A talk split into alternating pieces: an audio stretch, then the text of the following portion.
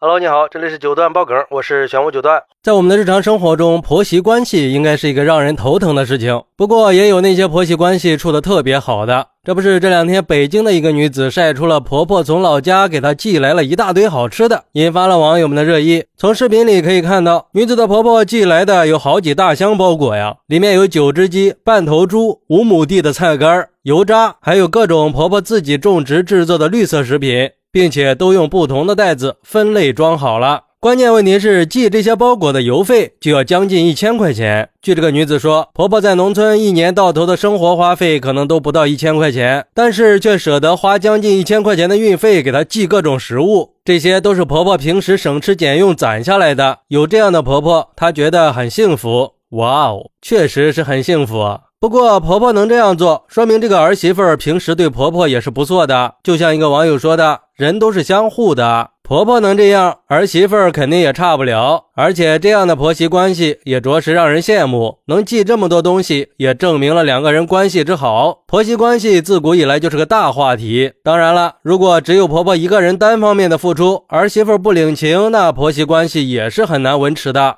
都是一家人嘛，只有两个人共同的维护，才能让彼此心贴着心。付出从来都不是哪一个人应该的，只有携手相向，才能越走越远。也希望更多的家庭能够像这个女子的家庭一样和谐友好。年轻人和老年人有代沟也很正常，只要不做固执的人，相信没有什么结是解不开的。还有网友说，为什么这样的好婆婆都是别人家的呢？不过，在这个问题上，我始终坚信，一个好的婆婆背后一定有一个好的儿媳妇儿。虽然没有那么绝对，但是基本上是个大概率的事情。那些恶婆婆的背后，绝大多数会有一个恶媳妇儿，而且儿媳妇儿的责任更大一些。那为什么吐槽婆婆的那么多？那是因为婆婆不上上网啊。我们一定要知道，孝顺这个东西是家风传承，是典型的一辈儿学一辈儿。你现在做的怎么样，基本上就可以料想到未来你会怎么样。恶媳妇儿老了以后，自然而然也就成了恶婆婆。今天你所吐槽的恶婆婆，当年可能也是个恶媳妇儿。也有网友说，看到这么多好东西，感觉有个好婆婆太幸福了。而且鸡和猪都是自己养的，还有菜干也是婆婆种的，并且每一样都给分类装好了，真是太有心了。这些东西应该差不多是婆婆这一年所有的辛苦劳动了吧？那我妈对我都没这么好啊。